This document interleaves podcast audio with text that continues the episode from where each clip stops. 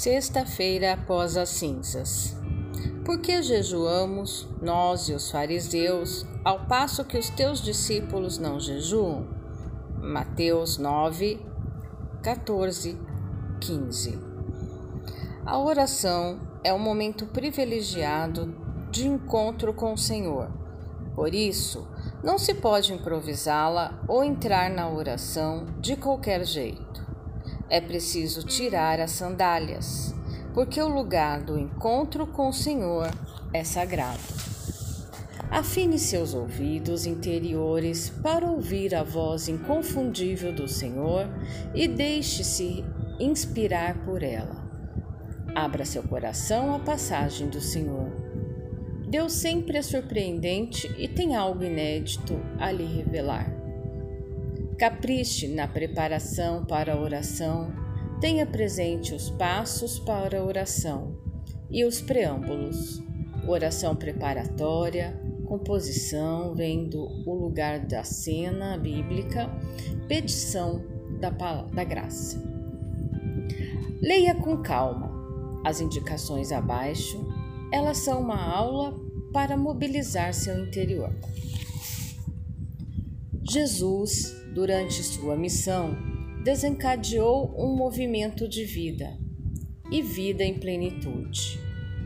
Por isso, sua religião não é jejum, mas celebração de bodas e comunhão de mesa, refeição compartilhada.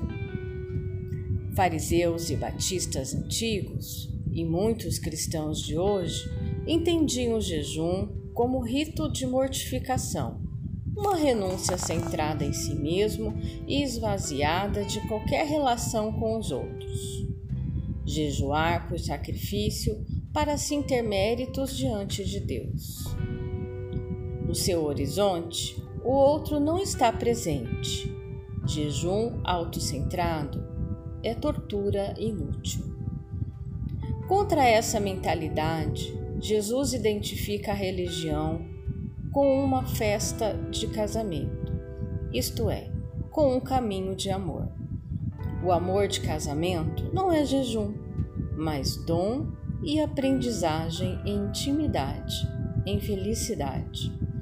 Deus criou seres humanos para que vivam em amor, não em sofrimento e mortificação.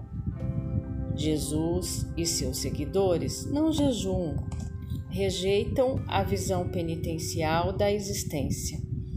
Entendem e celebram as refeições como sinal de Deus, mas devem ser refeições abertas aos pobres, sem distinções de pureza e impureza. Comem e bebem em meio a um mundo injusto, para iniciar um caminho de revelação do Deus do Reino, partilhando o pão e o vinho com os necessitados, na alegria e na solidariedade. Nesse contexto, eles podem afirmar que está presente o um noivo. O amor é mais forte que a injustiça. A criação de Deus supera a injustiça dos homens. Não rejeitam nenhum alimento. Para Jesus, todo tempo é tempo de bodas e refeição não é sacrifício de jejum nem acesse corporal. Dessa maneira, Jesus está convidando seus amigos, discípulos, pobres, enfermos, ao prazer supremo do reino de Deus, como mensageiro das bodas de Deus e noivo universal. Mais que jejum de alimento e bebida, é preciso jejuar de soberba, vaidade, de consumismo, de nos fazermos centro de tudo, de ativismo, de afetos desordenados. Tudo aquilo de que jejuamos deixa um vazio em nosso interior e só o amor poderá preenchê-lo.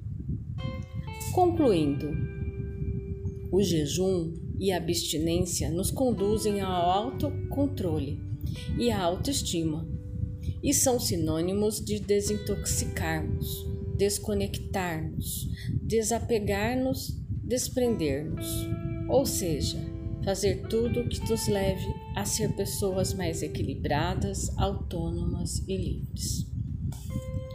Fazer jejum significa ativar e reforçar os dinamismos humanos oblativos, ou seja, aqueles que nos descentram e nos expandem na direção do serviço e do compromisso com o outro, sobretudo os mais pobres e excluídos. Se o jejum não nos faz mais compassivos, solidários com o espírito de partilha, ele se reduz a uma simples penitência vazia de sentido. A quaresma deverá então ser um tempo para jejuar alegremente, e isso implica duas coisas: jejuar, de julgar os outros e festejar a nobreza escondida em cada um, jejuar de preceitos, preconceitos que nos afastam e fazer a festa por aquilo que nos une na vida. Jejuar das tristezas e celebrar a alegria. Jejuar de pensamentos e palavras doentias e alegrar-nos com palavras carinhosas e edificantes, jejuar de lamentar fracassos e festejar a gratidão, jejuar de ódio e festejar a paciência santificadora, jejuar de pessimismo e viver a vida com otimismo, jejuar de preocupações, queixas e lamentações e festejar a esperança e o cuidado providente de Deus, jejuar de pressas e ativismos e saber festejar o repouso reparador.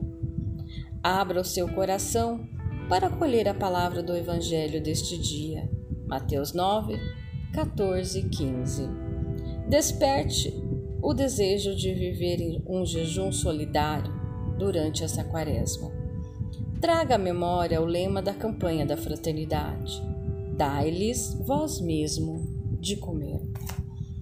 Este é o verdadeiro jejum, o espírito de partilha, o compromisso em favor de um mundo onde não haja mais fome. Na intimidade dialogal com o Senhor, desperte outras fomes em seu coração, de justiça, de igualdade, de comunhão, de bens. Dê graças ao Senhor por este momento de intimidade com Ele. Registre em seu caderno de vida as inspirações e emoções de consolação ou desolação que brotaram do seu encontro com o Senhor. Boa oração.